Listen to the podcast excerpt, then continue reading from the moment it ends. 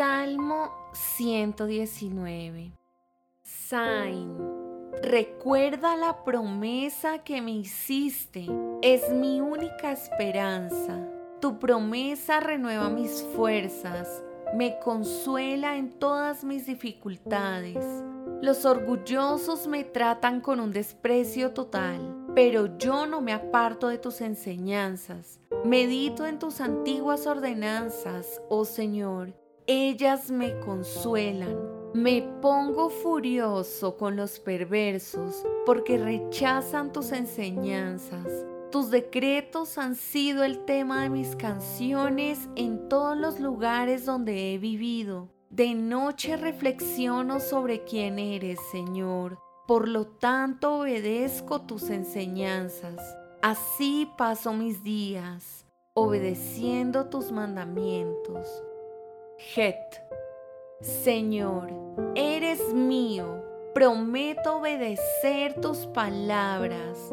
Deseo tus bendiciones con todo el corazón. Ten misericordia como lo prometiste. Consideré el rumbo de mi vida y decidí volver a tus leyes. Me apresuraré sin demora a obedecer tus mandatos. Gente malvada trata de arrastrarme al pecado, pero estoy firmemente anclado a tus enseñanzas.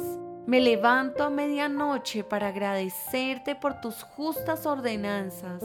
Soy amigo de todo el que te teme, de todo el que obedece tus mandamientos. Oh Señor, tu amor inagotable llena la tierra. Enséñame tus decretos. Tet. Señor, has hecho muchas cosas buenas a mi favor tal como lo prometiste. Creo en tus mandatos. Ahora enséñame el buen juicio y dame conocimiento. Yo solía desviarme hasta que me disciplinaste pero ahora sigo de cerca tu palabra. Tú eres bueno y haces únicamente el bien. Enséñame tus decretos. Los arrogantes me difaman con mentiras, pero la verdad es que obedezco tus mandamientos con todo el corazón. El corazón de ellos es torpe y necio.